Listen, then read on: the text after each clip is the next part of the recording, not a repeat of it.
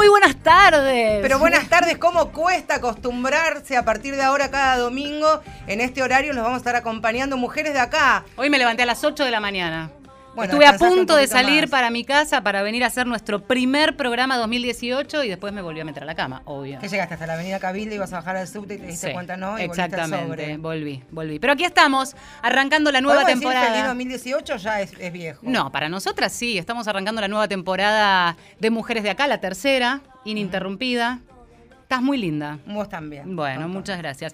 Así que hasta las 4 de la tarde nos quedamos. Vamos a inaugurar este nuevo ciclo eh, veraniego. ¿Tenés algo más para decir? No, que queremos que estén ahí, que nos acompañen y por supuesto también vamos a, pedir que nos acompañen a, través de las redes sociales. Sabemos que es un horario eh, un tatito difícil, pero aquí vamos a estar porque nos encanta hacer este programa, este programa y apostamos a este espacio a pesar de a pesar de todo. Arroba mujeres870 es nuestro Twitter y mujeres870 arroba gmail.com nuestro email. Como el año pasado, como el 2017, nos propusimos eh, invitar a personas, personajes y personalidades que nos resultan atractivos, interesantes, pero que vengan aquí en la radio a abrir las puertas de nuestra casa, porque mirarnos a los ojos, conocernos, tocarnos, saludarnos y abrazarnos es distinto. Totalmente. Y ya estuvo en este programa vía telefónica, pero ahora a la hora del té, pero con mate, en un minutito nada más se arranca, vamos a presentar y la tenemos aquí en los estudios a Carolina Aguirre. Buenas tardes. Hola chicas, ¿cómo están? Guionista, columnista de La Nación. Yo me anoté ex bloguera, no sé si es correcto o podemos seguir diciendo bloguero. No, es ex bloguera porque no tengo un blog ahora. Puede ser que lo tenga en algún momento, pero ahora no. Entiendo, viste que los formatos son tan, ¿Hay tan tiempo hoy? Eh, ¿Tendrías tiempo para sentarte a escribir en un blog o un formato similar?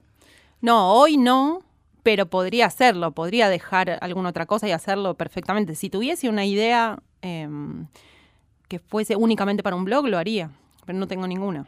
Seguimos con la presentación porque también tenemos que poner tuitera. Autora, yo me anoté algunas eh, de las cosas. Bueno, seguramente eh, se acuerdan de Ciega a Citas, que arrancó en formato blog, termina convirtiéndose en el guion de una tira que rompió moldes y de la cual vamos a hablar. No sé si se dice tira en realidad o... esa era una tira, sí. Una tira, claro. Em, y después varios libros de los cuales vamos a hablar, porque además lo que tiene Carolina, eh, entre otras muchas cosas, es que la atraviesa una temática de mujeres y seguramente a través del tiempo fuiste modificando esos contenidos, porque una va cambiando y quienes se dedican al papel, a la pluma, a escribirlo este, y a volcarlo este, en, un papel, bueno, seguramente van modificando eso. Autora de Bestiaria, eh, de el efecto Noemí de la chica Sabrina. El amor, el amor, el amor es uno que ahora anda dando vueltas por ahí, seguramente lo vieron en, redes sociales.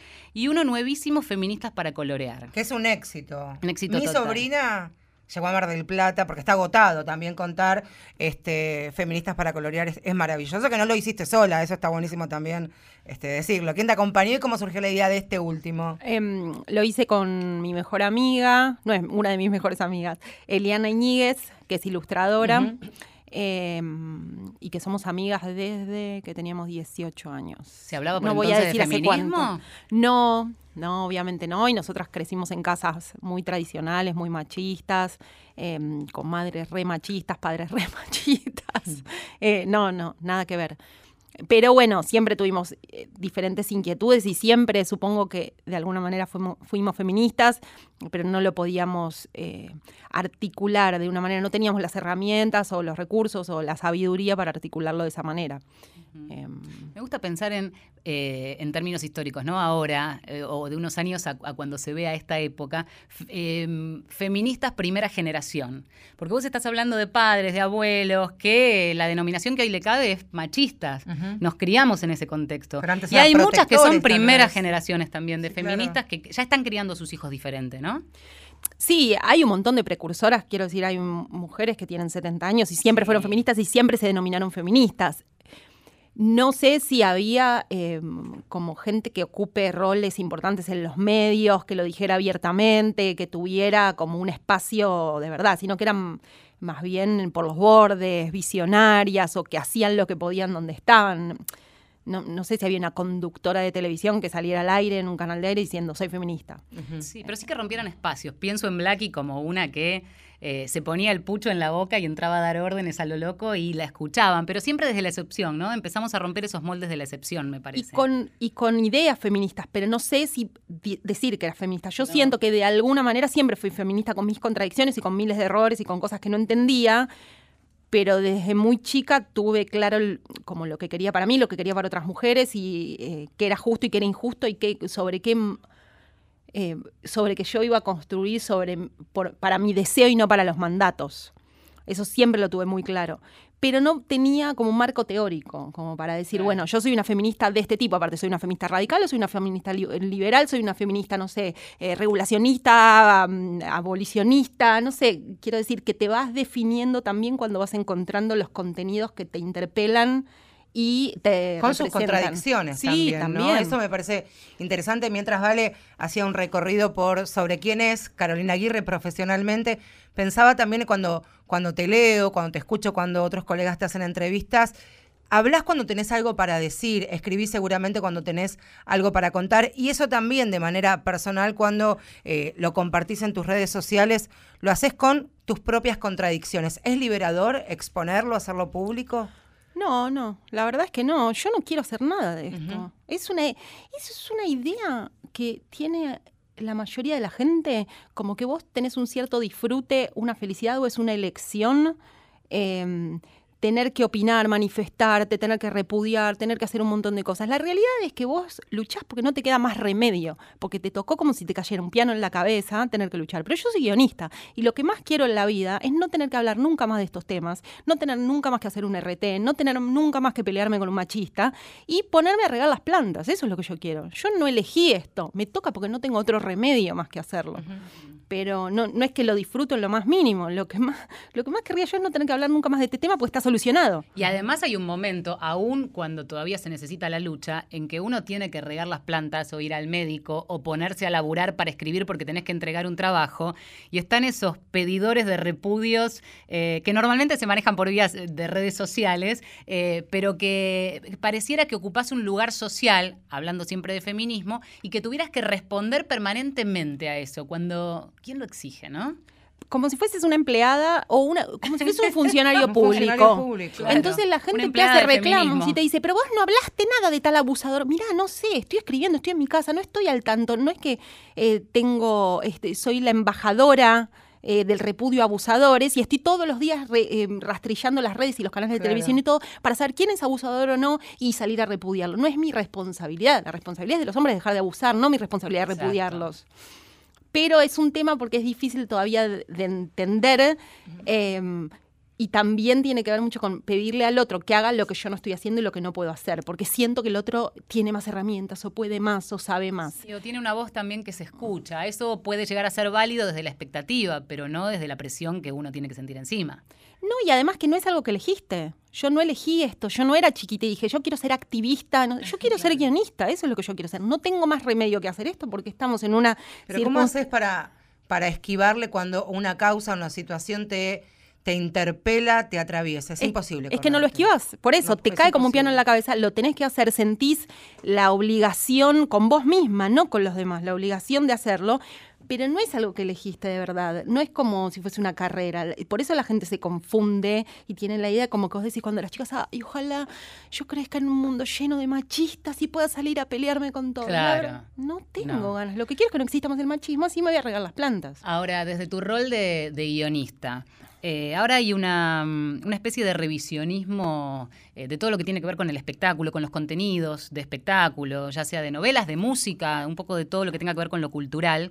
Eh, y si vos tuvieras que hacer tu propia retrospectiva y tu propio análisis crítico, si querés, desde esa perspectiva que fue cambiando con el correr de los años. Digo, pensando en cuando escribiste los personajes de Guapas o cuando pensaste en este, las distintas facetas de, de- en bestiaria de, las distintas mujeres, a cómo, si tuvieras que sentarte con ese objetivo y escribir, cambiaría la cosa.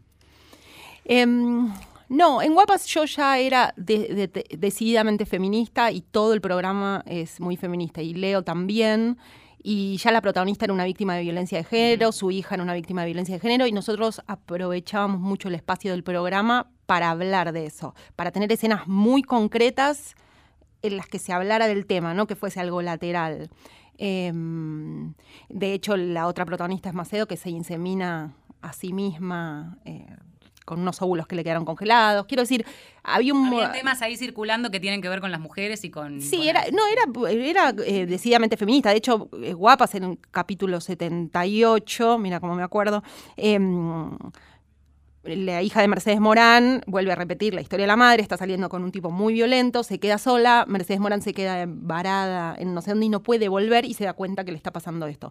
Llaman a la policía porque está encerrada con el tipo este que saben que le va a pegar y lo que sea, la policía obviamente no va, no va nunca, nunca atiende el teléfono ni nada. Y la única que puede ir es su amiga, que era Araceli González, que es alcohólica y es la única que está disponible. Y la tiene que ir a rescatar su amiga. Quiero decir, en, en, ese discurso vos ya estás dando tu punto de vista y, haciendo un recorte sobre la realidad y sobre lo que pasa, que es una idea de que en definitiva solo vas a contar con tus amigas y con otras mujeres. Porque no va a venir la policía, nadie te va a ayudar, no va a haber nadie. La única que va a estar ahí, va a ir ahí, incluso arriesgando su propia vida, a buscar a tu hija, va a ser tu amiga. Ya eso, a pesar de que es un programa que ya tiene tres años o cuatro años, estaba muy marcado. En Ciega Cita siento que también, porque es una historia de una mujer eh, de treinta y pico de años soltera que es víctima de los mandatos y de la visión machista de su mamá, que es que si no se casa prácticamente es una fracasada. Y es ella luchando contra esos mandatos y lo que le hacen sufrir esos mandatos y tratando de cumplirlos y darse cuenta en el medio que no tiene ningún sentido y que tiene como que seguir más su deseo y que todo eso es una cáscara idiota. Y un poco también ridiculizar esos mandatos. La madre era la villana la que pensaba eso. Eh, y estaba muy puesto de esa manera. En Bestiaria sí siento que hay muchas cosas que son feministas y hay otras que son re machistas que no las puedo comprender. No, yo nunca hice un bestiario femenino desde la generalidad. Siempre fue desde la particularidad. No es que analizaba o clasificaba mujeres eh, de acuerdo, no sé si son rubias, o eran cómo, habría, cómo se comían un caramelo.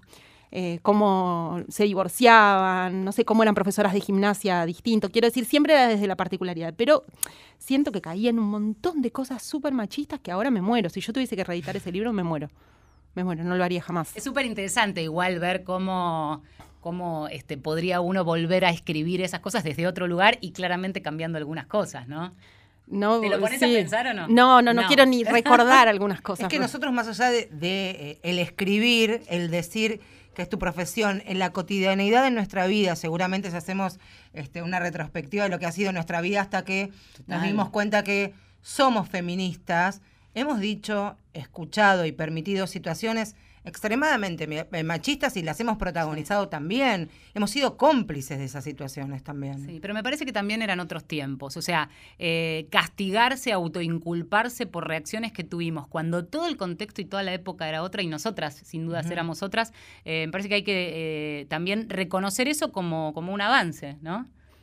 Sí, yo creo que reconocerlo a mí me sirve, a mí, para entender que hay otras mujeres que están en otro momento todavía y aprender a esperar, a ser paciente, a entender que no es que yo nací feminista y ahora puedo decir que tal mujer es idiota porque no sabe, porque no entiende, porque sino pensar yo también estuve ahí y hubo otras mujeres que me explicaron cosas, que me enseñaron cosas, que me mostraron cosas y yo no es mi trabajo, no es mi responsabilidad, no es mi, si yo no lo quiero hacer, no lo tengo por qué hacer, pero si tengo ganas, si me parece piola, si siento que hay alguien ahí un interlocutor válido con el que yo puedo hablar, traer, tratar de explicarle algo. Después que haga lo que quiera, porque realmente hay algo justo ahora en estas semanas, hubo un poco de revuelo, porque yo veo que hay mucha gente que dice cómo deberían ser las feministas. Claro salen actores, actrices, conductores a decir, las feministas deberían ser de tal manera. Y para mí es súper errado, porque no es que nosotros tenemos, como cuando decís el ministro de Trabajo debería ser de tal manera.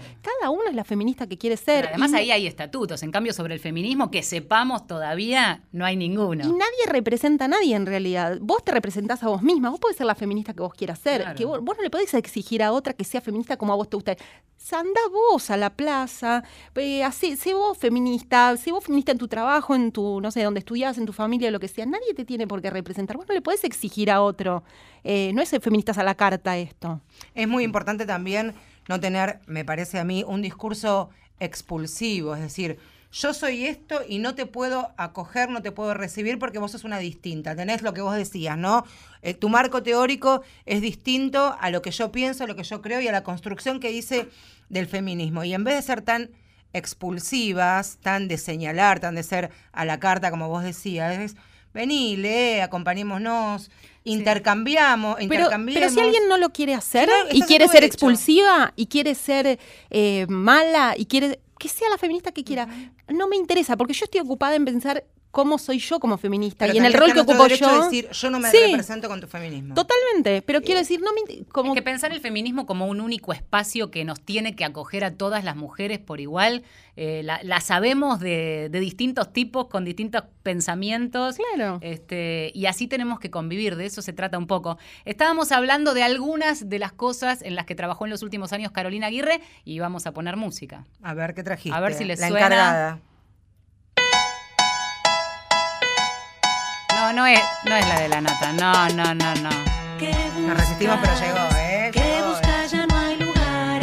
Choto, ¿se acuerdan? De, de ciega a citas. Aunque vas para atrás, ya no podrás esconderte. No paras, no paras de explicar, sos tan inteligente. No te pienso escuchar, vos no sos mi papá naciste para perderte.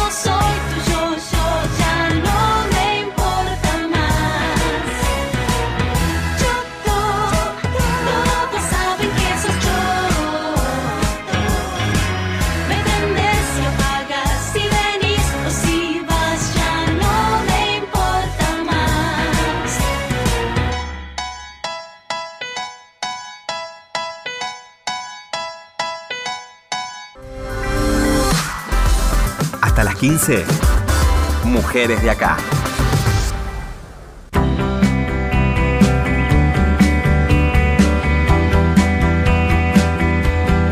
Seguimos en Mujeres de acá, versión 2018 por la tarde. Todos los domingos los vamos a estar acompañando con esta con este desafío que nos propusimos en el mejor de los casos, como esta emisión, tener invitados, abrir las puertas de nuestro hogar y de nuestra casa. ¿Cómo la estás pasando, Caro Aguirre? Con ustedes siempre la paso bien. Y nosotras con vos. Bueno, repasando un poco y hablando mucho de temas que... mm, que fuimos siguiendo eh, a través de redes sociales o recién compartías, compartíamos música de lo que fue una tira que abrió algún caminito a, a- a otras, a otras mujeres fuera del estereotipo, ¿no? De hecho, eh, en los últimos programas del año pasado vino eh, Muriel Santana, en realidad no vino, estuvimos hablando por, Por teléfono, teléfono, sí. un rato largo, intercambiando ideas y me parece que muchas de nosotras son parte de la transformación, de cómo se van descubriendo en ese, en ese rol feminista que quizás lo tenían guardado. Vos lo ves también, Caro, las nuevas generaciones. Me refiero, vos trabajás y trabajaste con actrices que más o menos promedian entre los 35 y los 50 años, pero ¿qué pasa con las pibas, las más chiquitas, las que ya dejaron la, la adolescencia y están transitando camino a la adultez? No, mientras más chicas, más feministas. Sí, re. Lo tienen clarísimo, pero no tienen que, no necesitan encontrar un discurso que las identifique y no sé, ya lo tienen eh, nada, súper incorporado, sí. No sé cómo será, también uno vive en una burbuja y tiene esta realidad en la que vive en este, no sé, eh, reducto de capital federal medio progre, mm, que yo no sé si será así realmente una chica de 15 años en, una, en un pueblo de una provincia, no sé si tiene esas herramientas, si sabe cómo fue criada, eh, son lugares más conservadores, eh, más tradicionales, mucho más machistas, eso no lo puedo saber, sé con las que tengo contacto yo, o incluso los varones con los que tengo contacto yo, y nada que ver, eso, otro discurso. Incluso esas chicas de 15, 16, 17 y hasta 20 años que nos escuchan en cualquier punto de la Argentina, es muy probable que no tengan las herramientas, la forma o alguien que los guíe o que les dé las herramientas para aprender, pero sí posiblemente tengan referentes, pibas o pibes de su edad que se plantan ante situaciones que tal vez nosotros cuando éramos chicos este, o teníamos esa edad, no escuchamos a pibas de 22 o 23 años hablando de la despenalización del aborto, por ejemplo. Yo no recuerdo, yo tengo 40, la verdad Somos que no más o menos todas contemporáneas. Este, y si lo recuerdo fue como un tema súper tapado, tabú, silenciado, casi como lo es hoy, pero un pasito más adelante, ¿no? Sí, esos temas no, yo no tengo recuerdo. Sí, hubo, hubo momentos en los que yo eh, vi en alguna, algún referente o lo que sea, ideas que a mí me interesaban mucho. Eh, pero nunca esto, ¿no? Como que le faltaba el marco teórico. Me- mm, pensaba en la posibilidad, nos pasa mucho en, en- cuando, cuando te dicen esto del ejercicio de ciertas ideas feministas en lugares o medios mainstream. A veces es más difícil resistir desde esos lugares o este, plantar un discurso que puede correrse de lo que está naturalizado. Te lo pregunto apuntando a lo que puede ser la ficción. Te imagino en Polka, eh, donde por ahí es más fácil o no tanto o se resiste meter determinados temas y a propósito de lo que decía ¿Te imaginas diciendo, bueno, estoy este, armando esta tira, voy a meter el tema del aborto? ¿Se plantea, se pregunta directamente ahí eh, este, carta abierta para hacerlo? No, en Guapas hablamos mucho del aborto eh, y había personajes que estaban como, nada, eran como mucho más modernos y personajes mucho más eh, reaccionarios y nada, conservadores y más brutos también en algún aspecto. Eh, pero no, con Leo obviamente somos, eh, estamos a favor de la legalización. Pasa eh, que uno puede tener esa idea, pero digo, es difícil meterlo, no, plantarlo no, en no lo es que difícil. después Vos no. escribís lo que vos querés escribir y en general si está bien dramáticamente y está... mm, Creíble. y es creíble, es verdadero, tiene verdad y los personajes Son claro. piensan eso en, en el Son universo de los personajes. Si vos ya construiste un personaje que obviamente va a estar a favor de la legalización del aborto, lo normal después es que ese personaje esté a favor. Actúe o esté en consecuencia. Actúe en consecuencia. Nadie nunca va a objetar eso porque sería ridículo. Sí nos ha pasado alguna vez que hay cosas en las que fuimos un poco lejos y eh, eran demasiado complejas para una tira y tuvimos que ir un poquito menos, pero no por conservadores, sino porque entramos ya en un terreno que teníamos que abrir demasiado. ¿De qué? ¿Te- ¿Recordás puntualmente que Y era? en, por ejemplo, en farsantes en casos policiales, eh, cuando, por ejemplo, me acuerdo que en un capítulo habíamos puesto que, no sé, cinco jueces recibían cometas eh, de forma muy sencilla, muy fácil y muy accesible. Nada, y dijeron, bueno, paremos, pues si ponemos que todos los jueces reciben cometas, Claro, que todos los- denuncia. Y sí, en un y- programa popular te puede cambiar, por eso es interesante también meter. Sí, pero no porque estuviera mal. Dijeron, bueno, pongamos que algunos que tres reciben cometas y dos no reciben cometas, porque si no hacer ese tipo de. eh, estás diciendo que todos los jueces Son eh, corruptos. son corruptos. Y no es en ese tipo de cosas como de tratar de buscar un discurso más verdadero, pero nunca, en- no hablemos de este tema, no. Todavía me acuerdo de algún beso entre chicas que sigue generando revuelo, ¿viste? Y, y- y logra una tapa después de algún portal online. Eh, cuando podríamos decir, bueno, ya no es una, Sí. una novedad, ¿no? Yo creo que ahora también se- hay un, un gusto por. Antes era el escándalo, después era. Estéticamente no es desagradable. Como si un beso entre dos mujeres o un hombre y una mujer fuera más o menos estético. Y ahora me parece que ya está, digamos, ¿no? Bueno, ¿hacemos una pausa? Dale, Ya venimos, beso. ya, ya, ya. Marcela Ojeda y Valeria San Pedro. Mujeres. Mujeres de acá. Tercera temporada. En la radio de todos.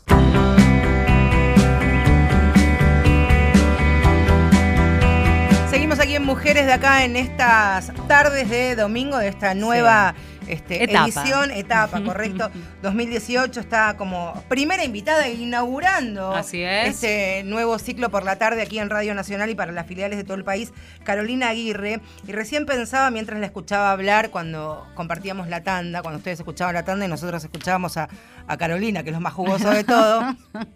que a veces a uno hay situaciones o historias de su vida personal que la atraviesan y necesitan contarla. Carolina ahora va, eh, vamos a recordar lo que fue Colombia, su, su historia personal que pasó hace menos de dos años, ¿no? Un año y Un un, año y poquito, piquito, un año y piquito. 20 de noviembre de 2016. Mira, nada. Un domingo en el que abrías la revista de La Nación y te encontrabas, como era habitual, con las columnas de Caro Aguirre y en este caso con un texto sobrecogedor.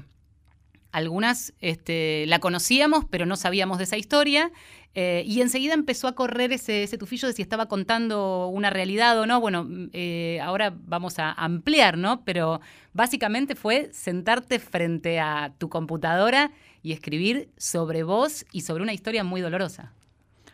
Sí, em, yo tenía una columna que se llamaba mm, Mi vida como guionista, en la que contaba cosas distin- distintas cosas de mi trabajo como guionista y lo que había detrás de esa construcción que uno hace. Uno ve el capítulo y no sabe lo que está pasando atrás con los guionistas y, y la relación que había entre mi vida personal y mi vida amorosa y eh, como yo tenía que escribir sobre amor en las telenovelas. Y siempre tenían teoría sobre escribir, em, era más una columna sobre escribir. Em, y yo siempre escribo sobre todo, escribí sobre mi divorcio, sobre mis relaciones, sobre mis padres, sobre mi infancia, siempre relacionado con la escritura. Y me pareció que, que tenía que escribir sobre eso. No, yo siento que en ese momento no era muy doloroso cuando lo, escri- cuando lo escribí. Em, no, no, no lo sentía de esa manera. Me resultaba muy complejo escribirlo, muy complicado hablar de algo em, que es delicado, por decirlo de alguna manera. Pero para el, proceso de escribirlo, y eso yo lo recuerdo como con mucha felicidad, con mucha... mm, que me gustó mucho escribirlo. Suena raro porque es tremendo lo que cuento. Hay quienes pero... quizás no, no, no saben a qué vamos, a qué estamos haciendo referencia. Colombia se llamó la, la columna y tuvo que ver con una relación violenta eh, que tiene su punto más este, doloroso o tremendo en, en Bogotá, justamente, y en un momento en el que lográs zafar de esa situación de violencia. Quizás por tu capacidad como guionista, lo que pasaba en ese texto es que una como mujer se sentía en ese lugar con las manos al cuello. Bueno, eso no sé Sí. em, si era así, pero yo sentí que lo importante, en mi columna siempre quise em, ver si yo podía, a mí me importa mucho el lenguaje y em, todo lo que sea reflexionar sobre el lenguaje. A veces lo consigo, puede ser que no, yo no, no lo sé, pero a mí es, lo que, es una de las cosas que me motiva para escribir. Entonces, cuando yo empecé esa columna, tenía la idea de hacer una columna sobre guion, sobre escribir guion, pero que esté estructurada y armada y pensada como un guionista y no como un columnista. Cuando vos sos columnista, tratás de tener una idea y hacer pensar. Yo quería hacer sentir, que era muy distinto, es más del guionista. Por eso siempre tenía tres líneas distintas, tres líneas dramáticas, que eran una historia de mi vida privada, una teoría sobre escribir y algunos ejemplos o una teoría de otra persona de sobre escritura o ejemplos de películas o de programas. Y e iba mezclando esas tres hasta que te des cuenta al final que era la misma historia, que es lo que hacemos los guionistas en general, contamos varias líneas. Em, entonces yo lo que quería con Colombia o sentía que la gente no entendía bien lo que era la violencia de género, la violencia machista, no voy a decir la violencia de género, la violencia machista, porque hasta que no te pasa y vos no tenés un tipo encima agarrándote del cuello y vos te das cuenta que no lo puedes mover con toda tu fuerza, ni un milímetro, y que si quiere te mata, vos no tenés idea de la dimensión, de lo que es, de lo peligroso que es, de lo difícil que es, de las implicancias que tiene. O sea, si quiere me mata, si no me mata es porque no quiere nada más. No hay nada que lo detenga, yo no puedo hacer nada, no me puedo defender, no puedo moverlo ni siquiera. Entonces yo sentí que lo importante era que el que me leyera sintiera exactamente lo que yo sentía en esa habitación, porque así como no lo puedo explicar, yo puedo decir, la violencia machista es grave, ¿por qué esto, por qué esto, por qué esto? Pero son palabras, ¿viste?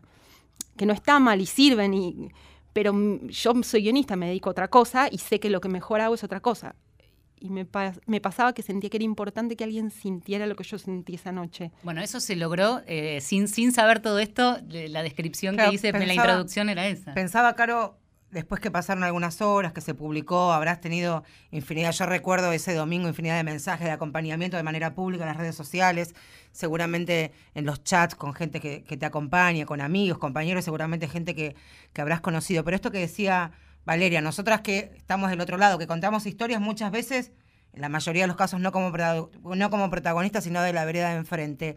Cuando una, eh, a mí me pasó, cuando leí Colombia, era lo que decía Valeria, sentir que un tipo está arriba tuyo y que tiene la potestad en dos instantes de ahogar con su mano tu, y eh, tráquea y matarte, es a, mí muy pocas veces me pasó, más, hasta, más allá de estar sumergidas en la temática hasta, hasta, hasta la cabeza, ¿no? Eso lo sintieron otras personas, incluso varones, en, en las devoluciones que recibiste. Sí, yo creo que sí, creo que lo, lo que tenía de diferente el texto era eso. Em, em, en- eh, el texto es antes del Me Too, antes del Time's Up, antes de todo, entonces yo no tenía referencias de otras mujeres eh, que lo hayan escrito o que lo hayan contado de esa manera. En general, la que lo cuenta no es una mujer famosa, eh, es una mujer a la que le fueron a poner un móvil o lo que sea, y lo cuenta como puede una víctima que está sobreviviendo o que todavía ni siquiera sobrevivió sí. con las herramientas que tiene. Expuesta a preguntas de muchas veces periodistas, incluidas nosotros, desde el desconocimiento, ¿no? Más todo su entorno, de Sí, claro. que obviamente le va a hacer cualquier pregunta, que la va a juzgar, que la va a acusar, eh, más, bueno, nada, ya sabemos, quiero decir, no me voy a explayar en eso porque lo sabemos, pero em, sentía eso, que no que no, no le podés pedir a esa víctima a la que le está pasando eso que tenga herramientas encima para contártelo a vos como a vos te sirva para que vos lo puedas entender. Es una locura. Y que yo, como ya había pasado un tiempo y mm, la verdad es que tuve una relación tremenda, para mí eso me pasó 20 minutos, yo no me quiero comparar con alguien que tiene una relación larga en la que Sí, no o que tiene lo vive todos los días. Que lo vive todos los días o que no tiene recursos, que no tiene herramientas, que no tiene nada. Quiero decir, yo podía primero escaparme o pude escaparme porque estaba en un hotel, un montón de cosas, tenía la libertad económica de poder irme, tenía un montón de amigas, bueno, tenía muchos más recursos que la mayoría de las mujeres y entonces lo podía contar quizás de otra manera em, em, como ahondando más en eso. ¿Sentiste Em, que abrió un camino? Porque vos misma mencionabas el Me Too, que es más actual, pero creo que hubo un antes y un después. ¿Cómo lo viviste vos? ¿Sentís que fue un poco así? No, no. Eh, sí, es distinto hoy porque las barbaridades que a mí me dijeron ese día y las preguntas que me hicieron y no sé qué, hoy no existen. Hoy no existen. Hoy nadie te... Las barbaridades que me dijeron a mí hoy no las puede decir nadie. Y si las dice alguien, sale un montón de gente a, a decir que es un enfermo mental. En ese momento todavía eran eh, admisibles un montón de cosas. Y pasó muy poco tiempo, eso me asombra. Em, pero yo, tu- ahí, ahí es donde tengo, es, es distinto, porque siento que yo tuve el privilegio y la suerte dentro del- de lo que fue, que fue tremendo. Yo les digo que salir a decir eso y salir a contarlo en ese contexto, hoy es grave, pero en ese contexto, cuando todavía no había pasado todo esto, no es que había un montón de mujeres famosas en los globos de oro vestidas de negro, no había nada, nada, nada. Fue tremendo para mí y, y fue tremendo todo lo que me dijeron, las barbaridades que siguieron meses y meses y meses de gente. La violencia que viví de la gente no se compara en nada con la violencia que viví de mi ex. ¿En serio? Por supuesto. Pero la mayoría de las mujeres les pasó algo de esto hace 10 años, 20 años. ¿Por qué no lo cuentan? Si ya no lo ven al tipo. ¿Qué te pasa cuando eh, ahora, pienso en, en casos recientes, cuando Calu Rivero sale a hablar de su episodio. Lo comparo por lo que dijiste de esto de descreer del testimonio, como si una, cuando describe un abuso, una situación de violencia en la intimidad, tuviera que eh, haber tenido la sagacidad de tener un telefonito prendido para dejar registro, como si tuvieras que probarlo. Esto de descreer si solo se trata de la palabra de la víctima, independientemente que te moves en un mundo de artistas y que habrás tenido o no referencias de este o de otros famosos, en donde en, el medio de grabar una novela se puede dar una situación polémica o difícil o que por lo menos hace sentir amedrentada a una mujer. Ahí, eh, eh, un poco lo que me pasó, por eso yo ahí no puedo decir tanto y me tengo que sentir agradecida, aunque no debería sentirme agradecida porque es lo que debería pasar. Siento que sí fue el primer caso en el que pasó que alguien iba y lo contaba con lujo de detalles y la- el- todo el mundo le creía. A mí, na- quiere decir, puede venir uno a decirme cualquier cosa, no sé qué, pero l- yo me sentí increíblemente acompañada eh, por la prensa, por el periodismo. Nadie en ningún programa de televisión dijo que yo mentía o Claro. dudo de mí o algo de eso. De hecho, cuando yo resuelvo publicar esto, elijo publicarlo en La Nación, yo llamé a mi, editor de La Nación, de la revista, y le dije, "Te- necesito publicar algo importante de seis páginas, mi columna normalmente era de dos páginas, eh, necesito que me consigas el espacio, y mi editor no me preguntó nada. Cuando escuchó que yo le decía, es algo importante, fue a conseguirme las seis páginas. Y de hecho, no había ninguna columna de seis páginas, la nota de tapa tiene cuatro. Em, nadie me preguntó, y nadie en La Nación me preguntó nunca si era verdad, si era mentira, si tenía una denuncia, si no tenía una denuncia. Nadie me preguntó, no, no sé cómo explicarte. Automáticamente creyeron en mí porque si yo me exponía de esa manera para contar algo tan tremendo en el diario del domingo que tira 300.000 ejemplares de la revista y entran 2 millones de personas a acoso, es prueba más que suficiente que es cierto. Nadie hace eso y se Fue creo que la, expone. noticia, la nota más leída Sí, como del de año. la Nación. Sí, sí. del año. Es, debe ser eh, difícil, y yo te pido que te hagas cargo de, de ese domingo, de lo que generaste en una enorme cantidad de pibas, de mujeres y, de minas adultas que abriste una puerta de decir, bueno, yo en estas palabras, en su escribir, en su decir, también me siento identificada. Y en ese hacerse cargo es decir, a mí me pasó y mi historia sirvió para algo, sí, para que otras mujeres, más allá de la persona en cuestión, que también transitaron y vivieron eh, historias y situaciones extremadamente violentas, incluyendo delitos de, de índole sexual, también me parece que está bueno hacerse cargo de, yo hice esto bien, y hiciste bien un montón de minas que te leyeron y seguramente fue el puntapié inicial para eh, transitar otra, otra vida un poquito mejor. Sí, ojalá.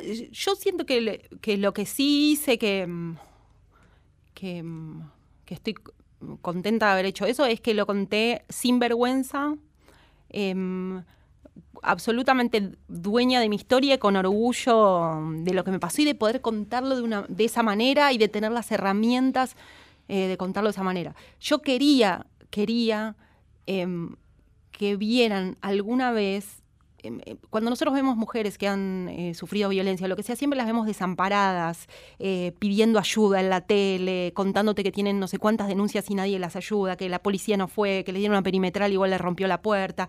Las ves muy desamparadas y muy desvalidas, porque es la realidad, es lo que sucede. Y eso, primero, a nosotras, a todas nos angustia mucho. Nos angustia porque sentís que a nadie le importa, que va a seguir pasando, que a nadie le interesa. Pero además envía un mensaje casi terrorista al resto de los hombres y al resto de las mujeres, que es que los hombres pueden hacer cualquier cosa y no pasa nada. Claro. Que es que, mira, cuando sale este caso, que entiendo que es la realidad hay que mostrarlo, pero la- con lo que vos sentís en tu casa, si te está pasando, si no te está pasando, es esto. La información que recibís es esto. Una mujer la pueden pegar, puede tener una perimetral, puede ir al juez, puede ir al coso y el tipo va y la mata igual. Esa es la información que recibís. Claro. Entonces, las mujeres reciben la información de que te va a pasar esto y nada vas a poder hacer, y los hombres reciben la otra información, que es lo podés hacer libre, claro. y, y hay Claro. impunidad total. Entonces yo, para mí era muy importante mandar el mensaje opuesto, que era, mira lo que pasa cuando le pegas a una mujer. Mira lo que pasa, mira cómo no podés hacer lo que se te canta, mira cómo ella no siente vergüenza, ni se esconde, ni nada. Mira cómo yo lo cuento en seis páginas, en el diario del domingo. Mira cómo todo el mundo me cree. Mira Claro. cómo todo el mundo, mira cómo no, vos no le pegás a una mujer así nomás y te Y vas no a tu pasa casa y no pasa nada. Porque eso, más allá, no por mí ni por él, que me chupa un huevo, eh, que lo diga así, sino porque yo quería que mandar el otro mensaje, que las mujeres vieran que no es gratis y que no se, le- no se puede. Claro, Marce de eso decía, es. Mirá, es maravilloso que puedas hacerte cargo también de eso. A lo que me, me refería a eso de Vos hacerse decías- cargo es genial. Pero vos hablabas de, mm, de que era liberador, Caro lo relativizaba. Empoderarte sin dudas. Yo creo que saliste de ese domingo más empoderada. No, yo les soy sincera, les quiero decir, yo no gané nada, nada, nada, nada. Mi vida después de eso eh, no mejoró en nada. No es que yo sentí, porque yo no era algo que tenía oculto. hace Yo siempre se lo conté a todo el mundo, a cualquier persona que me preguntó, les pedí que no lo dijeran y no hicieran nada porque en algún momento lo iba a escribir. Ah, ok. Siempre dije lo mismo. De hecho, la otra vez nos reíamos con las chicas porque mucha gente las acusó, por ejemplo, de no haber se- dejado de seguir a mi ex en redes inmediatamente. Y yo les pedí específicamente que no lo dejaran de seguir, que no dejaran, que no se notara nada, porque yo después de eso supe lo que había pasado con exes de él que trataron de hablar. Y estuvieron en situaciones muy peligrosas, eh, mu- muy- terminaron muy mal, la pasaron muy mal, justamente por ir a decirle a un tipo como este, que es poderoso, que es un operador o lo que sea. que fuiste más estratega. Fui mucho más estratega. Es como le dije, no hagan nada, porque siempre supe que lo iba a escribir. Le dije, yo ahora no puedo escribirlo, porque no porque no esté lista también, pero porque todavía no tengo una idea, no sé qué voy a decir. Yo quiero decir algo, yo no quiero ir a poner un tuit, ah, tal, me pasó tal cosa. Quiero escribir sobre esto. Claro. Necesito un tiempo, Procesarlo. procesarlo. Si yo- él sabe que yo lo voy a escribir, va a hacer algo, me va a hacer alguna movida de- del espanto horrorosa eh, para amedrentarme, para amenazarme, para lo que sea. Necesito que él no sepa mientras yo me rearmo, lo escribo y, y estoy lista. Caro, pasó ese domingo, se publicó, lo leyó todo el país y de manera online seguramente muchos argentinos que están en cualquier parte del mundo. ¿Qué pasó después? Porque un tipo violento se ve de estas características, ¿no? Violento de manera sistemática. Se ve expuesto de esta manera, sabían que hablaban de él. ¿Paró la pelota, se alejó o vio la manera cual pulpo de ir por otros lados y acorralarte? No, yo no tuve eh, vínculo con él ni nada y como tomé estas medidas, creo que él siempre pensó que yo no iba a decir nada, eh, que yo nunca lo iba a escribir, porque además al yo ser una persona no pública, pero un poco conocida, tener una columna o lo que sea, creo que él se confió de, bueno, lo que piensan todos los hombres, que nunca lo voy a decir, que le da vergüenza, que se va a sentir Como si el humillada. claro que tuyo. Exacto. Sí. Eh, y como yo no hablé un tiempo y no dije nada y nunca dije por qué nos habíamos separado, nada, nada, nada, eh, creo que él como se confió de eso. Des- yo sabía porque él me había amenazado muchísimo y, em, inicialmente em, lo que él podía hacer porque es un operador, porque su, su ámbito es operar en redes sociales, porque a eso se dedicó siempre, lo que sea. Y obviamente después de que pasó esto, hizo muchísimos intentos eh, de agarrar tweets míos viejos, recortarlos, todos que ni siquiera hablaba de mí, hablaba de otra persona, cualquier cosa, todos sin fecha, todos manipulados que se notaban, que venían de él y aparte porque era gente Suya. nada de su riñón,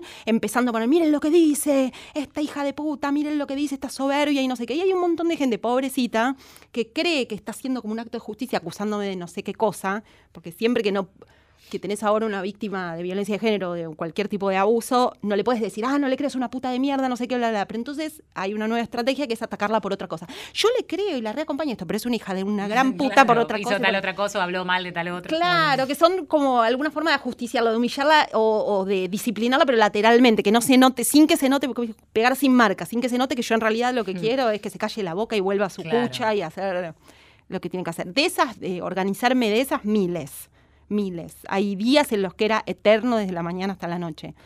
Eh, otras cosas no pude hacer porque quiero decir, eh, de momento no las puedo hacer. Quizás las haga más adelante, eso yo no lo sé, pero yo tengo abogados, eh, nada. Y también esto, lo que, decía antes, que a diferencia de Calu, em, que no tuvo esa suerte, yo digo, tuvo una suerte y un privile- el privilegio este, aunque se- la acompañó mucha gente o lo que sea, de que yo trabajé en diarios, trabajé en la tele, trabajé en publicidad, eh, eh, quiero decir, conozco un montón de gente y trabajé en tantos lugares que tenía mucha gente mía o gente que me conoce de muchos Claro. años y de mucho tiempo. Entonces, obviamente, al salir con una de estas noticias, toda la- primero te van a apoyar siempre las feministas, te van a bancar y te van a creer y lo que sea, pero después te va a apoyar toda la gente de todos los diarios en los que trabajaste, todos los columnistas, todos los editores, toda la gente, porque te conocen, porque trabajaron con Sí. mucho tiempo. También trabajé en la tele, entonces te va a apoyar tu canal de televisión, todos los periodistas a los que les diste notas y tenés una relación de la tele, de la gráfica, de lo que sea.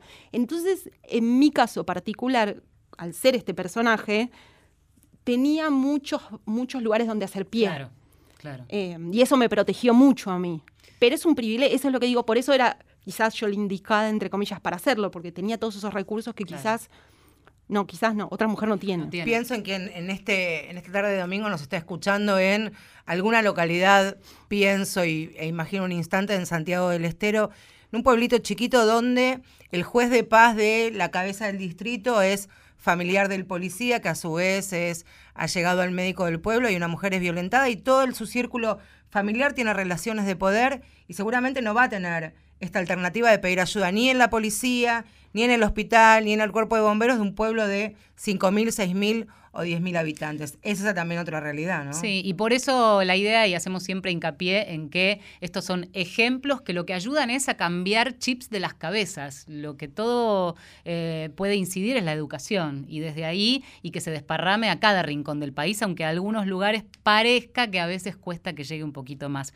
Eh, las que se empoderaron fueron muchas, eh, aunque en estos días se hable de, del Me y de toda la movida estadounidense, en la Argentina y demás. Y una de las que se empoderó, que el año pasado nos quedó en el tintero, pero que vamos a escuchar una canción. Que también hizo una transformación, ¿no? Cuando estaba en pareja con el jugador de fútbol Daniel Osvaldo, tenía como un discurso que acompañaba lo que era estar este, conviviendo con una persona con sesgos machistas 100%, pero ahora también puede decirse que también es feminista. No, es feminista. ¿Quién, Jimena? Ella, Jimena. Es ella re misma. feminista, ella se lo pone en su biografía, es re feminista, Jimena. La es vamos una a genia. Y esta es una cancionaza, la tonta. Mentís.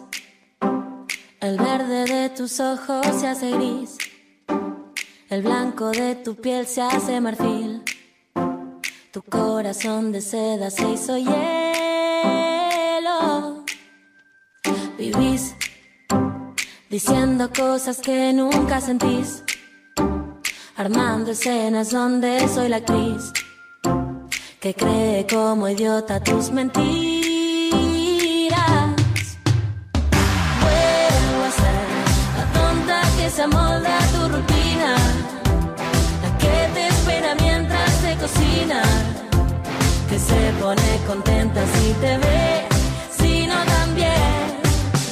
Y sin querer, todo lo que juré jamás volver a hacer, me vuelve y lo repito una y. Pedazos de ilusión que rescaté, vuelvo a romper. Y yo, queriendo no creer en mi intuición, buscando en tu mirada algo de amor. Qué cruel es el vacío en tus pupilas. Cartón, se escucha si te late el corazón. Tu alma protegida con teflón. Tu cuerpo me acaricia con espinas. Y vuelvo a ser la tonta que se amolda a tu rutina. La que te espera mientras te cocina. Que se pone contenta si te ve,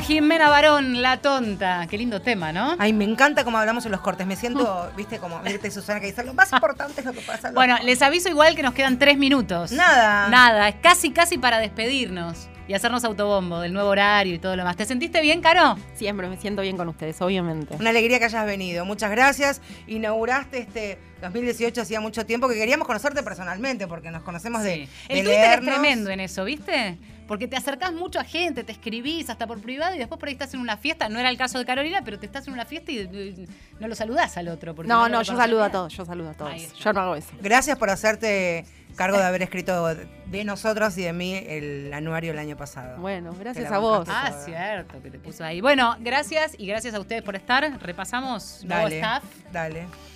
Diego Rosato en la operación técnica, en la producción. Tenemos que despedir a Tomás Ponterges Estamos, sí, ya.